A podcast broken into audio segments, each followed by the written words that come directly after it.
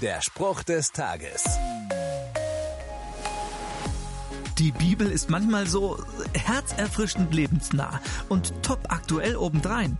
Zum Beispiel den hier ins Stammbuch geschrieben, allen Workaholics und Profilneurotikern. Zu finden ist das im Buch Prediger im Alten Testament.